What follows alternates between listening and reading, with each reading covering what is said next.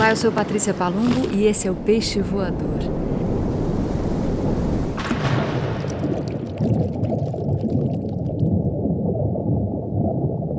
Bom dia, boa tarde, boa noite para você que me ouve. Muito feliz completando 50 episódios do Peixe Voador. 50 episódios de conversa jogada fora sobre música, literatura, poesia. Que delícia tem sido estar aqui com vocês esse tempo todo, inventando também o clube de leituras. Começamos em março, bem quando foi decretada aqui no Brasil essa nossa infinitena. E seguimos, porque tá bem gostoso de fazer.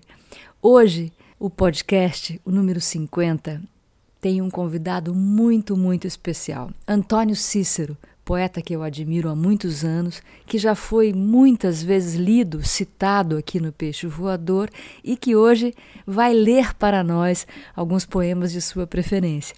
Tivemos um encontro delicioso, uma tarde, ele no Rio e eu aqui, e claro, nosso assunto foi a poesia. Sei que eu não preciso nem dizer para você que me ouve quem é Antônio Cícero. Em todo caso, se você não conhece os livros dele, certamente conhece as canções que ele fez com Adriana Calcanhoto, com Marina Lima, com Arthur Nogueira. E como ele mesmo já disse, a poesia dele está espalhada por aí nessas canções. O primeiro texto dele, musicado por Marina, foi Alma Caiada, isso aconteceu em 75 e 76 já gravada por Maria Bethânia. E a partir de 79 ele se dedica muito a escrever para Marina gravar. Seus livros Guardar, A Cidade e os Livros são dos meus preferidos em poesia brasileira. Cícero é filósofo, além de poeta, professor e hoje imortal da Academia Brasileira de Letras. Então divirtam-se como eu me diverti, foi uma alegria imensa. Obrigada, Antônio Cícero, por essa tarde deliciosa. Então vamos lá, Peixe Voador, episódio 50, Antônio Cícero. Primeira coisa que eu preciso te contar é que você é um poeta muito presente no Peixe Voador. Eu toda é? hora leio alguma coisa sua. Mentira, mesmo? Olha que barato, que coisa boa. Toda hora. E ainda cito algumas frases, né? Em cofre não se guarda nada. Essas coisas que eu adoro. Você tinha me, me disse na, numa, num dos nossos e-mails, num dos e-mails que trocamos, você disse que é, gostava quando eu lia poemas, gostava de me ouvir lendo poemas. Aí eu trouxe, eu selecionei os poemas que eu gosto, clássicos da língua portuguesa, né? do Brasil e de Portugal, pra, mas alguns poucos, para ler. E eu tenho uns poemas meus também, se, se for o caso. Maravilhoso, é totalmente o caso. E a, primeira, a primeira pergunta que eu quero te fazer é justamente sobre isso. Eu gosto muito de te ouvir lendo poemas. E, eu, e tem um, um, um jeito que eu não ouvi em mais ninguém. E fico. Em algumas pessoas, eu acho que às vezes o, o tom sai exagerado. Em outras, eu acho que falta o ritmo, sabe? Então, eu é. queria te perguntar: existe um jeito de. Sabe, a poesia, quando ela está no, no, livro, ela tem uma. Um, né, uma linha passa para outra e depois para outra. Algumas é. vezes, quando eu estou lendo, eu não respeito a linha. Eu respeito o encadeamento do pensamento. É, tá certo. É. Eu acho que você está certo. Não, porque eu penso o seguinte: é, quando um poema é, entra em mim, bate em mim, em certo sentido, é como se ele fosse meu, como se estivesse dizendo uma coisa que eu precisava dizer. Eu devia ter falado aquelas palavras antes, até me dar um, certo ciúme. então, aquilo fica sendo. Aí eu falo como eu estou sentindo aquilo do mais profundo, vem lá de dentro de mim mesmo. Porque, primeiro, o poema já, é, já entrou em mim, já está, já é uma coisa que eu tenho que dizer, entendeu? Certo. É assim que eu sinto. Então, aí você tem, não pode ah, simplesmente obedecer às regras métricas rigorosamente até o ponto em que elas atrapalhem essa, essa manifestação, não é? Do uhum. seu próprio espírito, eu acho. Entendi. Tem que ser assim. Quer dizer, eu não sei, nem sempre a gente consegue, mas em geral eu, eu, eu, eu tento, eu faço isso porque é o que, é o que bate, é, o, é como funciona em mim, né? Claro. E, Cícero, você tem um apreço bastante conhecido de todo mundo que te acompanha pela poesia grega, né? pela filosofia é. grega, pelo período é, histórico né? da Grécia clássica. É, é. Por quê? O que é tão atraente para você? Olha, você sabe que é engraçado que é, isso começou quando eu era bem garoto, assim, sabe por quê? Hum. Porque meu pai me deu para ler, logo que eu comecei, a, quando aprendi a ler, comecei a, a ler coisas, ele me deu para ler a coleção do Monteiro Lobato. Aqueles livros todos do Monteiro Lobato. E naqueles livros do Monteiro Lobato, há, há dois que são muito ligados à Grécia, que é uh, os Doze Trabalhos de Hércules. Sim. Então, aqueles personagens do, do sítio do Pica-Pau Amarelo, né? Do, lá da Dona Benta, aqueles personagens, Emília, Pedrinho, Narizinho, vão para a Grécia Antiga. É verdade. É, e lá, aí conhecem é, é, Hércules, mas lá, aí, aí aquilo já me interessou pela Grécia logo. Uhum. Depois tem um outro chamado o Minotauro, que também tem a ver com a Grécia. Tem esses dois livros. O, o, os trabalhos de Hércules até tinham dois volumes para esse, esse livro. Era longo. Era muita história grega. Eu não me lembro das histórias agora. Sim. Mas eu adorei aquilo. Aquilo ficou sendo uma coisa fascinante. Aí, tudo bem, passou. E ah, eu não. Eh, na escola a gente estudava latim, mas não estudava grego na minha época. Ainda já eu tenho a impressão que deve ter havido alguma época em que se estudava grego, mas na minha época já não se estudava, estudava-se latim, era obrigatório. Tudo bem. Aí, quando o que aconteceu foi que, quando eu entrei na faculdade,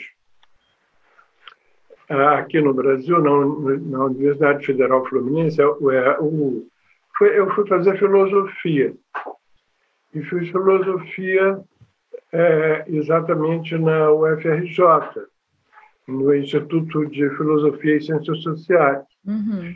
E o, um dos meus professores é, era o Emanuel Carneiro Leão, que tinha acabado de chegar da Alemanha, onde ele, ele tinha tido aula com Heidegger. E é, Heidegger o tempo inteiro era, citava grego, né? Ele foi obrigado a aprender grego. Mas ele fez conosco o que Heidegger fazia com ele, entendeu? Ah. Nas aulas ele escrevia em grego no quadro negro, e aí de, e, e, traduzia para a gente, decifrava, digamos assim. Aquilo foi me apaixonando, eu fui me apaixonando, aprendi grego e alemão por causa do Carneiro Leão. Que Mas veio, a, a, paixão já veio desde, pelo grego, veio desde o Monteiro Lobato. Maravilhoso. Como é importante, né? É, a, essa paixão que a gente tem pelas histórias isso, é. quando é bem aproveitado, quando tem um, um, adulto esperto com isso e te dá as histórias certas para ler, é. é um bem para o resto da vida. É, maravilhoso. Eu fiquei apaixonado que pela Grécia. E é, pela Grécia Antiga, né? Eu não fui lá nunca, na, verdade. Nunca foi à Grécia? Nunca fui. Cícero, é tudo o que dizem. Ah, que maravilha! É muito. Você sabe que deve ser. Eu li, por exemplo, a poeta Sofia de Mello Braga Anderson. Ela tem uns poemas sobre quando ela foi à Grécia. E eu também, quando li, também já fiquei apaixonado de novo, deu vontade de ir. É lindo. De vez em quando tem uma, uma, uma Marcelo, meu companheiro, me, me chama para ir para a Grécia. Você não quer ir para a Grécia? Eu, eu quero ir, mas ao mesmo tempo eu não sei por que eu fico achando que, que não vou, não, não sei grego moderno, que eu vou ficar deslocado. Se eu você... soubesse que a gente ia falar disso, eu tinha pegado, agora eu não vou pegar, que está lá na biblioteca, o livro da Sofia para ler. Ela é tão linda ela falando. Eu vou procurar. Sobre a, a vez que ela foi e mergulhou no mar. Ela foi exatamente a uma ilha e mergulhou no mar na Grécia. É, é divino. É divino. E eu, eu tenho lido bastante Cavafes. Cavafes é maravilhoso, é maravilhoso, É maravilhoso. Adoro, adoro. É, Mas me então... conta o que, que você separou para nós, para o peixe voador. Olha, eu separei umas coisas minhas e umas coisas de outras pessoas. É, começar por humor, por exemplo, eu usei duas coisas de Fernando Pessoa. Ótimo. Coisas assim, são clássicas. Duas coisas de Manuel Bandeira, duas coisas de Eugênio de Andrade e duas de Carlos Drummond. Maravilhoso, maravilhoso. Porque eu, eu, eu uma vez eu fiz um, eu dei um curso, uh, fiz um curso sobre poesia e eu me lembro que comecei, aquilo funcionava bem, eu comecei com o poema do Vinícius de Moraes, é, chamado Poética 1. Poética quer dizer que o nome poética né, quer dizer que é um poema que fala sobre o que é o poema, sobre o que é a poesia. Né? Poética. Sim. Sobre o que é a poesia. E, e, e nesse poema Poética 1 é maravilhoso porque você lê e você tem. Aí depois eu explicava que aquilo estava dizendo o que era poesia para ele. E eu podia começar por esse. É assim, Poética 1. E talvez até você, muita gente, todo mundo conhece ele diz assim: de manhã escureço, de dia tarde, de tarde anoiteço, de noite ardo. A oeste a morte contra quem vivo do sul cativo. Oeste é meu norte.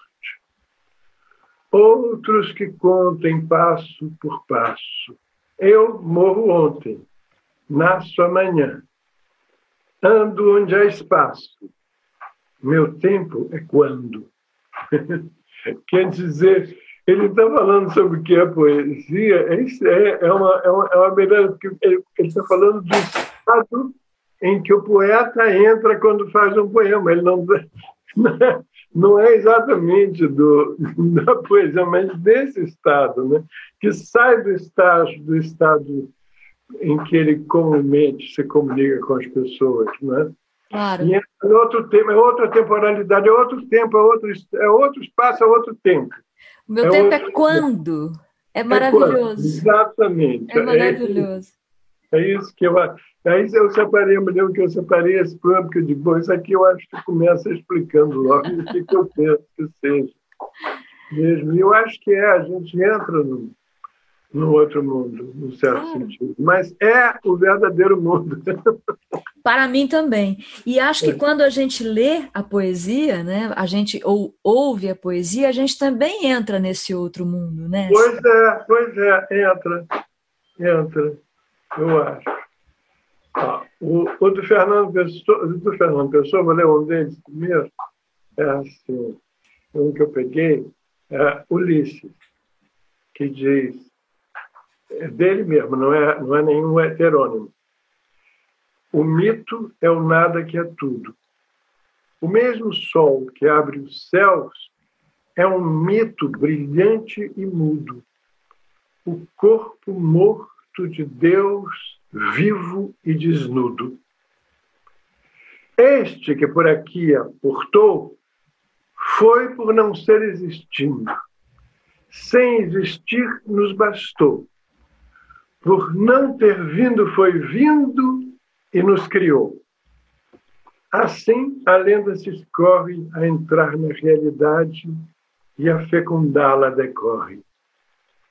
Embaixo a vida, metade de nada morre.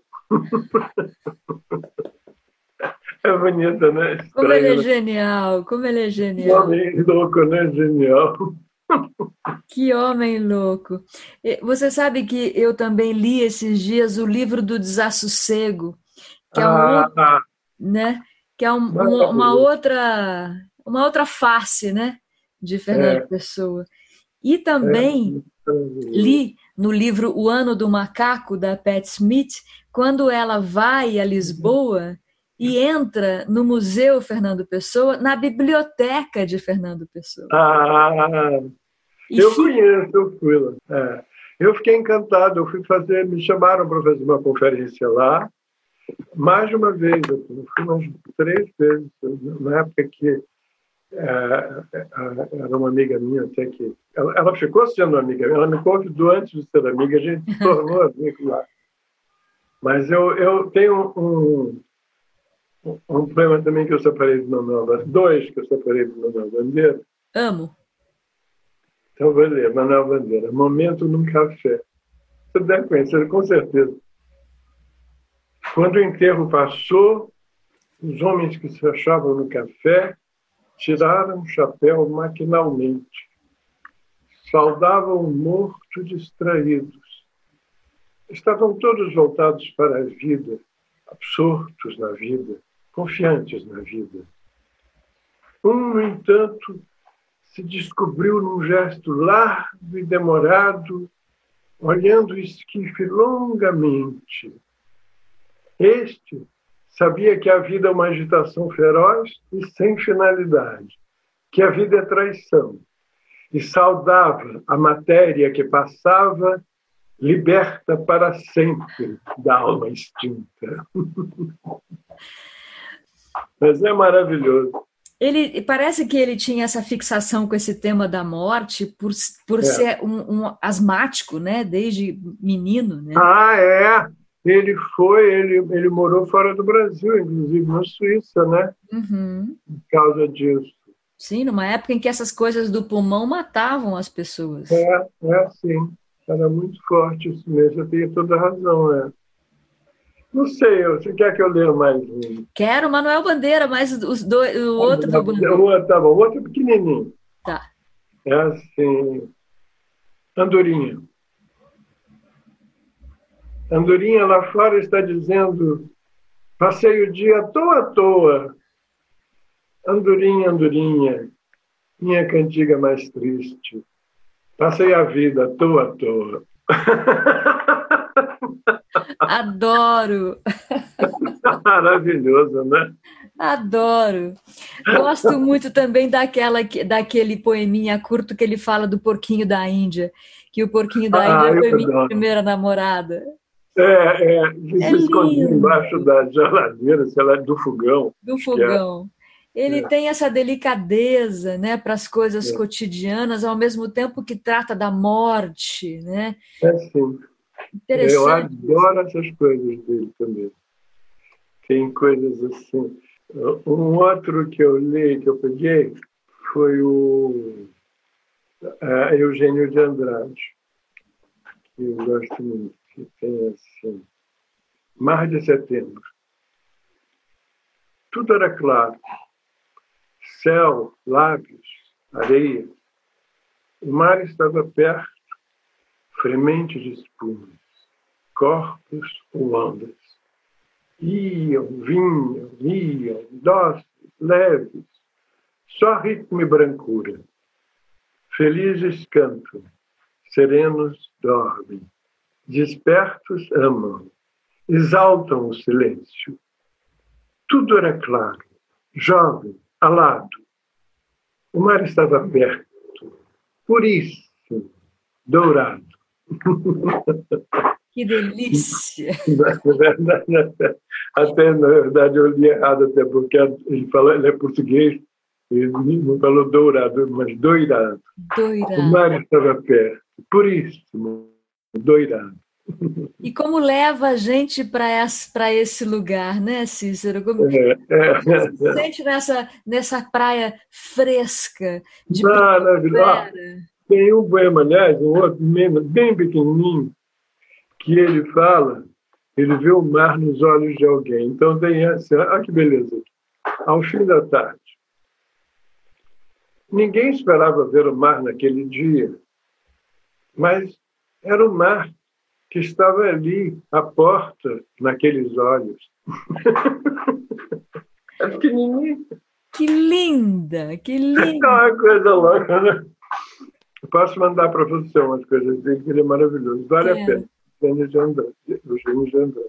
Que linda. Ele, ele morreu há pouco tempo, acho. Bem, bem pouco tempo. Para mim funciona assim, quando eu preciso urgentemente é. de beleza, eu vou ler um poema. E eu imagino encontrar por ali alguma coisa que me leve, por exemplo, para essa praia em setembro, para esse doirado, é. que seja. Né? Mas algumas vezes, é, alguns poemas também é, in, se encontram com o nosso desconforto, porque é. o poeta também está desconfortável com algumas coisas. É verdade. Eu acabei escolhendo mais esses clássicos do que os contemporâneos. Mas eu devia ter escolhido, porque tem alguns de que eu gosto muito também. Tem poetas, até tem gaúchos, tem de várias partes maravilhosos. Eu vou ler um poema meu, então, que também fala de praia. De praia. São os meus preferidos. é, chama-se Na Praia. Na praia, parece que foi ontem, ficávamos dentro d'água, eu, Roberto e Binho, Roberto Fontes e Vinícius. Água no céu, e voávamos nas ondas transparentes, deslizantes do azul mais profundo do fundo do, do Oceano Atlântico do Sul. Mas era outro século.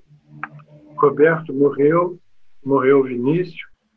Roberto Fontes quase nunca vejo. E Bim casou e mudou. Já não procuro azul. Os mares em que mergulho são os homéricos, cor de vinho. Ah. Terrível, né? Mergulho muito nesses também. É, é, verdade. Ultimamente, muito mais do que nos azuis, né? Porque... pois é, o problema é esse. já que estamos todos em casa. É. Que delícia, Cícero. Eu li uma coisa, uma nesse livrinho de entrevistas aqui do Encontros, eu li você dizendo, eu já não sei mais em que entrevista, nem para quem foi, mas você dizendo é, que seus poemas estavam ah. sendo ouvidos por milhares de pessoas muito mais ouvidos do que se estivessem impressos num livro. Acho que ah, isso foi antes de você lançar o Guardar até. E ah. porque, porque o jornalista estava te perguntando isso. Você não vai lançar um livro de poemas? E os seus poemas? Você não vai né, compilar as suas letras e tal? E aí você respondeu isso e eu achei espetacular. Achei uma ótima resposta. Mas você sabe o que é também? Porque antes de eu publicar meu livro, eu escrevo, eu escrevo poemas desde muito cedo, quer dizer, eu escrevia poesia e nunca publicava, né? Quando adolescente, coisa de adolescente, escrevia e eu não publicava. E, e a, o, a, o, publiquei quando Marina é, uma vez pegou um deles, que estava se achou no chão, pegou o poema e botou música. Uhum. Entendeu? Aí eu comecei a aí eu, a gente inverteu o processo. Ela me dava uma música e eu botava a letra na, na música. Foi assim que a gente sempre começou a trabalhar mais é, decididamente. E, e aí é, é, eu, eu por, acho que por isso que eu respondi isso, porque eu, o, o, uh, os poemas que eu fazia eram cantados e ouvidos por muita gente, né? embora não tivessem livro nenhum. E eu, eu não acho tão errado, porque, na verdade, se a gente pensa bem, os gregos, estou sempre voltando aos gregos, os gregos eram assim, os gregos, na verdade, Homero, a gente sabe que ele cantava, ele tocava é, a harpa e cantava os seus poemas. Uhum. E era, inclusive, ele descreve isso no, no, na, na, na Odisseia, é, no, há, trechos em que ele descreve um poeta cantando. Olha. o poeta da época dele cantava. Eles cantavam e havia gente que dançava, inclusive, às vezes, o que eles estavam cantando. Depois, poesia lírica, basta pensar no nome lírico, você já vê que já tinha lida no meio. Exato, claro. Tudo era cantado. Passo parou depois. Depois, com, com, com, os romanos deixou de ser, voltou a ser no começo da, no final da Idade Média, no começo da, do Renascimento, da Renascença, mas por pouco tempo. É. Depois houve uma separação mesmo entre, uhum. Entre o que era cantado, que era uma coisa. Inicialmente era, era, era o, o cantado na idade, na idade moderna, passou a ser o cantado a coisa mais ligada ao folclore, mais uma coisa mais popular, e o escrito é erudito.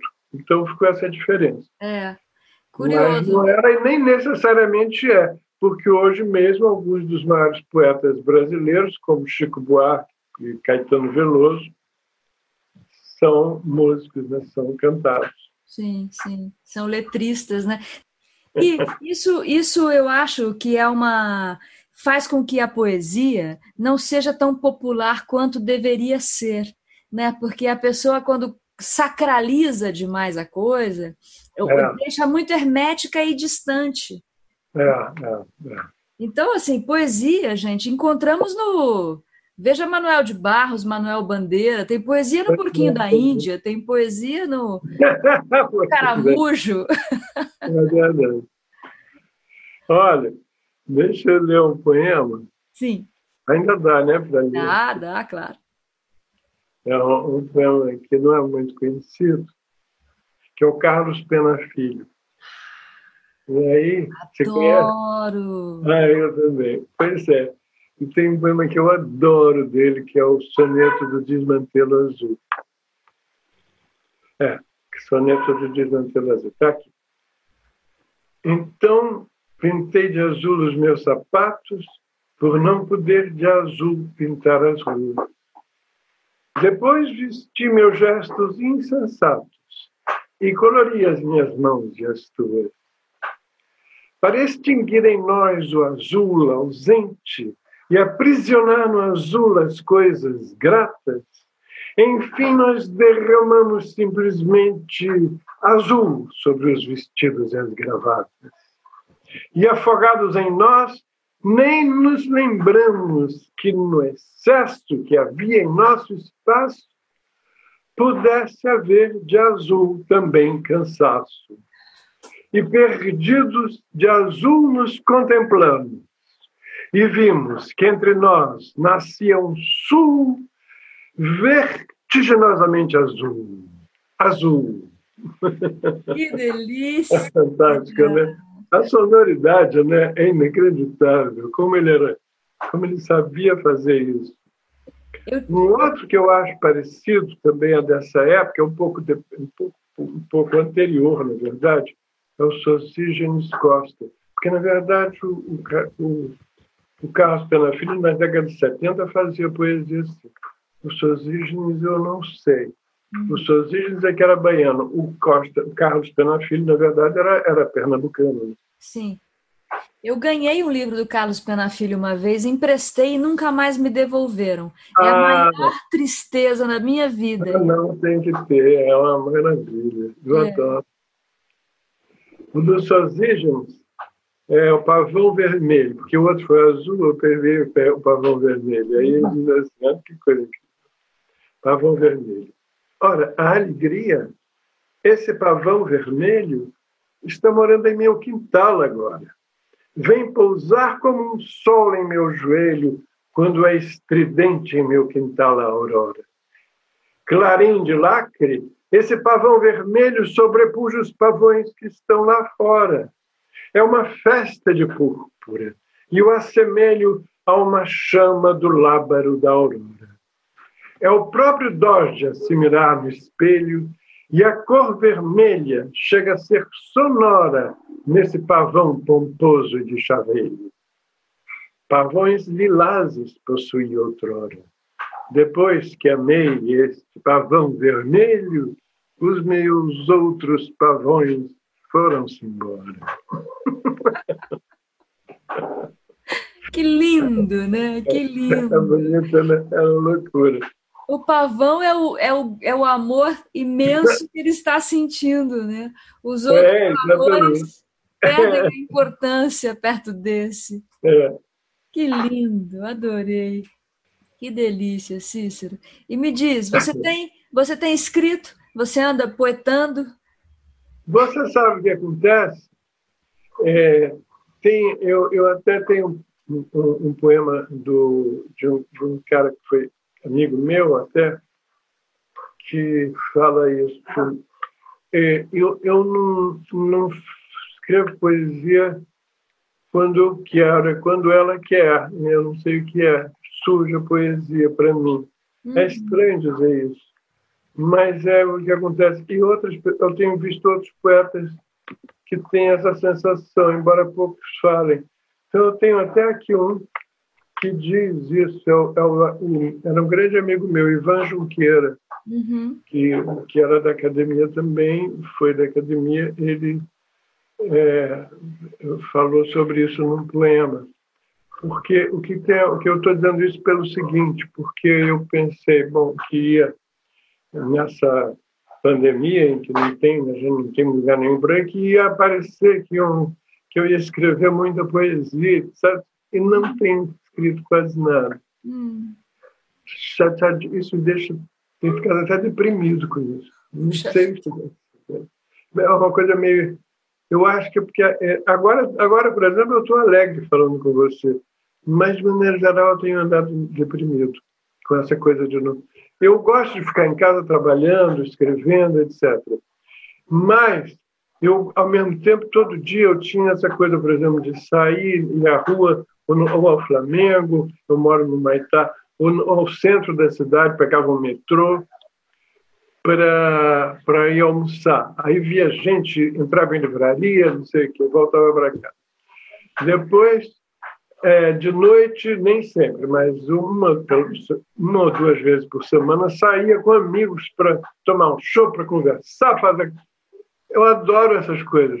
Claro. Não tenho conseguido fazer nenhuma delas.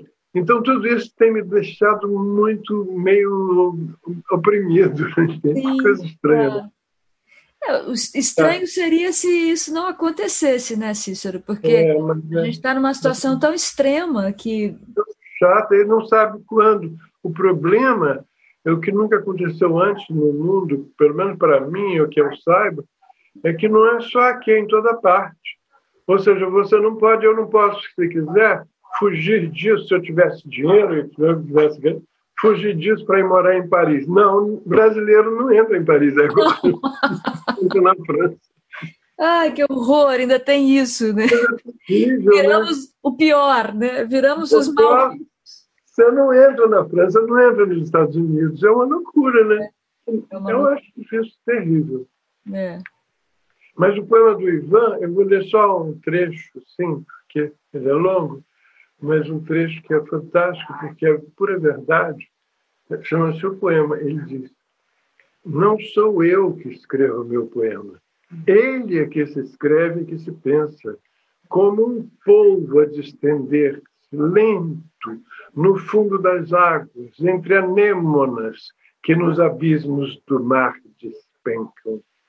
Ele é que se escreve com a pena da memória, do amor, do tormento, de tudo que aos poucos se relembra. Um rosto, uma paisagem, a intensa pulsação da luz manhã dentro. Ele se escreve vindo do centro de si mesmo, sempre se contendo, é medido, estrito, minudente, música sem clave ou instrumentos que se escuta entre o som e o silêncio. É uma beleza, né? Nossa, Porque eu acho que o feito é exatamente isso que eu sinto. Ele, ele, vem, ele vem, não sou eu que domino, que controlo, não. Ele é que me controla. Não sou eu quem me navega, quem me navega é o mar, né? Como dizem no É isso mesmo. Que delícia, é. que delícia. Ah, tem um poema que eu posso ler. Oba. Que é pequenininho. E é do Goulart, o Ferreira Goulart, que eu adoro, Anoitecer em Outubro. Ótimo. Que é assim: Olha que coisa, pena. A noite cai, chove manso lá fora.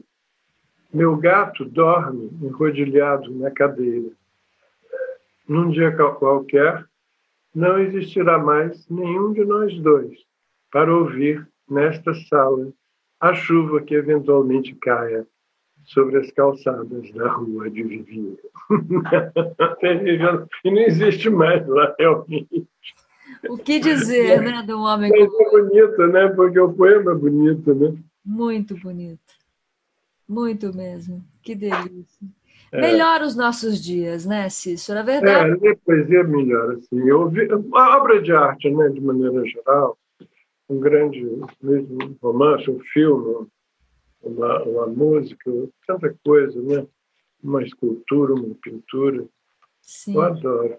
Sabe uma coisa que as pessoas têm me dito bastante quando eu pergunto, né? Ah, você tem lido agora e tal? Muita gente me responde que tem lido mais poesia do que antes em qualquer momento na vida. Porque ah, é? É, porque essa coisa de você pegar um livro de poemas, abrir uma página qualquer, né, e ter um, uma história que tem começo, meio e fim numa única página, eventualmente há poemas mais longos, é claro. É verdade, é verdade. E eu fiz uma experiência que eu não tinha feito até então, não que eu me lembrasse ao menos, de pegar livros de poesia que eu sempre li assim aleatoriamente e ler da primeira à última página. Ah, livro inteiro, né? E tem sido uma experiência muito interessante. É, é, porque tem uma cadência, né, Cícero? De é. certa maneira, tem uma narrativa implícita tem. ali, né? Tem, tem, tem. Muitos livros têm. E você entra no, no, no, no clima, no ritmo, alguma coisa que ali, de repente, um poema vai, é, é, de certa maneira, aprofunda o que foi dito no anterior, é incrível. Exato. A gente entra naquele universo, né? É, é. Ainda dá, não, né? Agora, ah, claro que dá, claro que dá de Horácio, que eu adoro. É, Para mim é uma coisa, um dos maiores poetas que já hoje, o, romano, né? Uhum. Horácio. E até eu fiz uma, uma tradução de um poema dele, que é famoso, porque é o, poema que, que fala, que é o primeiro poema que fala na expressão carpe diem, que acolhe o dia, acolhe o dia, aproveite o dia, aproveite agora porque não vai durar. Não é assim, né? E aquilo é maravilhoso, né? Então, esse poema é assim, olha, é, não interrogues. Não é lícito a mim ou a ti saber que fim os deuses darão, Leucônio. Nem tentes os cálculos babilônicos. Antes aceitar o que for, quer muitos invernos nos conceda Júpiter, quer este último apenas, que ora despedaça o mar Tirreno contra as pedras vulcânicas. Sábia, decanta os vinhos e para um breve espaço de tempo poda a esperança longa. Enquanto conversamos, terá fugido despeitada a hora. Colhe o dia, minimamente crédula no porvir. Esse é um poema fantástico, né? minimamente crédula no porvir. Que fantástico. Aí, o que eu tenho de curioso, que eu tenho, é que o Paulo Henriques Brito, poeta contemporâneo, que é bem contemporâneo, né? Fez um poema baseado nele, no, nesse do Horácio, né? mas é uma brincadeira. Claro. Chama-se Horácio no Baixo. O Baixo Leblon, né? Na época, era Baixo Leblon. Horácio no Baixo. Tentar prever, ele está falando na linguagem do baixo, é a mesma coisa. Tentar prever o que o futuro te reserva não leva a nada. Mãe de santo, mapa astral e livro de autoajuda é tudo a mesma merda. O melhor é aceitar o que de bom ou mal acontecer. O verão que agora inicia pode ser só mais um, ou pode ser o último, vá saber. Toma o teu chope, aproveita o dia e quando o amanhã o que vier é lucro. Ou pelo menos termina com um poeta contemporâneo. Maravilhoso. Paulo Henrique Brito. Que delícia. Querido Antônio Cícero, muito obrigada pelo eu seu tempo. Por ter podido ler coisas que eu adoro. Muito que obrigado. Bom, Foi uma delícia conversar com você. Que bom, meu querido. Muito, muito obrigada. Vai ser o meu peixe voador número 50. Opa! É? Os outros peixes voadores estão todos ainda guardados? Você pode, eu posso voltar para ver um bem? Pode. Pode. Ah, é isso, que bom, maravilha. Esses todos que você falou. Então, tá, muito obrigado e parabéns. Muito obrigada, muito obrigada. Beijo para você. Um beijo. Até breve. Até breve. Peixe Voador número 50, Antônio Cícero conversando aqui com a gente sobre poesia e lendo poemas selecionados por ele, especialmente para a gente aqui no Peixe Voador. Muito obrigada a todos pela audiência, obrigada a Raquel Zorzi, que cuidou do som para a gente dessa vez, obrigada à equipe Rádio Vozes, que tem produzido, divulgado essa, essa minha invenção de moda aqui, esse peixinho que mergulha e voa durante toda essa temporada. Ouviram, né? Antônio Cícero, que nos faz bem é a arte. Muito obrigada a todos, a todas e a todos pela escuta.